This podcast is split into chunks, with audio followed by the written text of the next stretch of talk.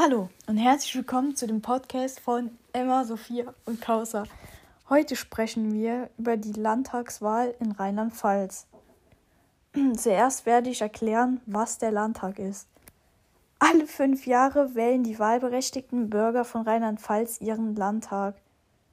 Die damit ausgewählten Volksvertreter bilden dann das Parlament für fünf Jahre.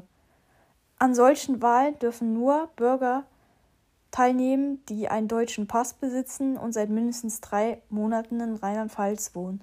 Außerdem muss man dafür 18 Jahre alt sein. Bei der Landtagswahl gibt es dann zwei Stimmen. Man hat einmal eine Stimme für den Wahlkreis und einmal eine Landesstimme. Nun wird Kausa die Wahlkreisstimme und die Landesstimme genauer erklären.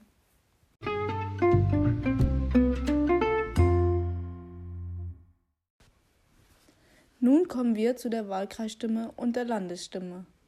Bei der Wahlkreisstimme, auch die Erststimme genannt, stehen Parteien zur Auswahl. Kandidaten treten in einem Wahlkreis gegeneinander an. Der Kandidat oder die Kandidatin mit den meisten Stimmen gewinnt einen Sitz im Landtag, also ein Direktmandat. Bei der Landesstimme, auch Zweitstimme genannt, stehen Personen zur Auswahl. Mit der Landesstimme wird dann entschieden, wie viel Prozent der Sitze eine Partei im Landtag insgesamt bekommt. Um im Landtag überhaupt vertreten zu sein, muss die Partei mindestens 5 Prozent der Landesstimmen gewinnen. Die Wahlen laufen geheim in einem Wahllokal ab.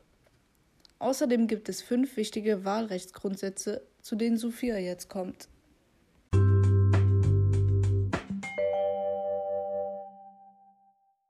Genau, kommen wir jetzt zu den fünf Wahlrechtsgrundsätzen.